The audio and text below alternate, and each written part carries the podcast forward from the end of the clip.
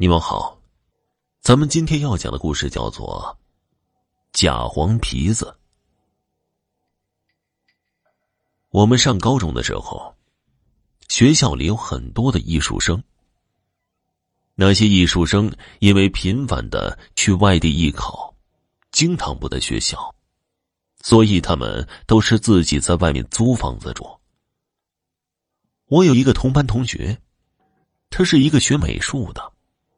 他就自己在学校附近租了一个插间那是一栋老楼，听说是以前什么厂子的宿舍，一共两层，楼房的走廊是室外的，远远看去，这个宿舍就跟蜂房一样密集，每个房间只有十几平米，用水和卫生间都在一楼。楼里也特别脏乱，因为条件太差，而且这栋楼冬天没有供暖，所以只有夏天的时候才有图便宜的学生来居住。我这个同学就住在这里，夏天的时候非常热，于是便每天开窗户睡觉。有一天睡到半夜，他忽然就醒了过来。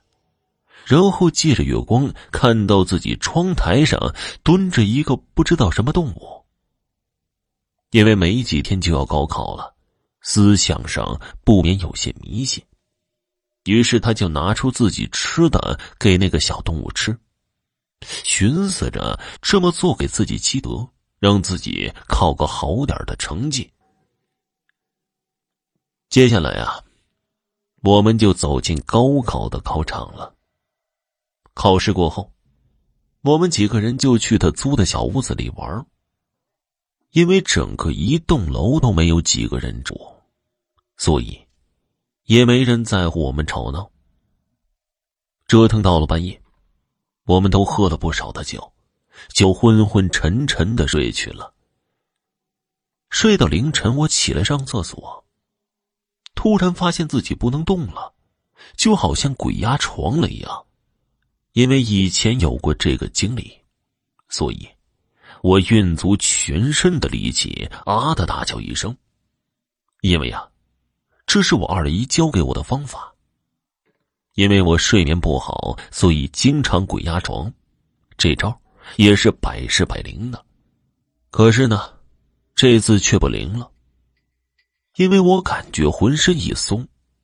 但是我的双手双脚好像被人给按住了一样，身体可以扭动，但是手脚无论如何也动不了，因为房间太小，大家都是紧挨着睡的，我又是卯足力气大叫，其他几个同学都被我的叫声给惊醒了，可是他们也都跟我一样无法动弹。我们几个就这么扭着，一直过了大约半个小时，我们几个都能动了。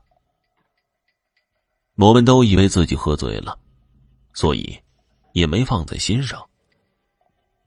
睡到第二天中午的时候，我还以为是自己做梦了，就跟他们讲了。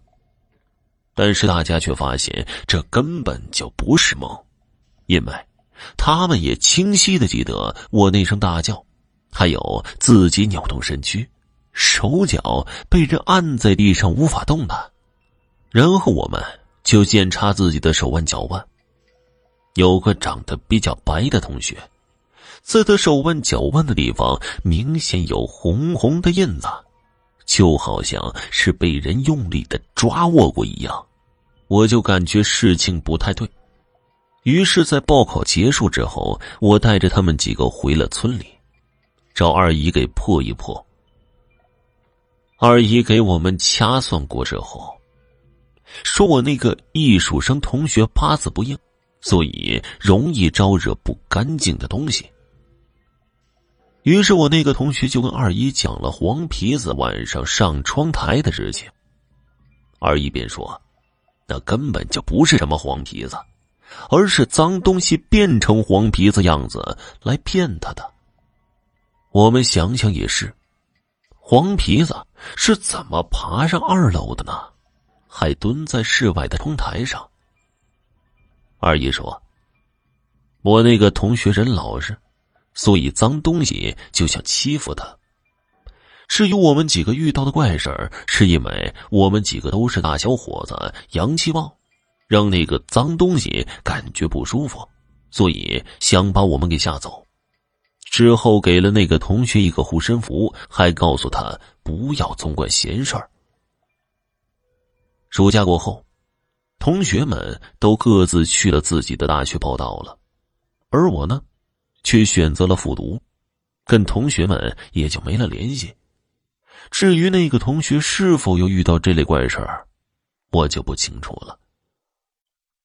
好了，今天的假黄皮子的故事就讲完了，感谢您的收听。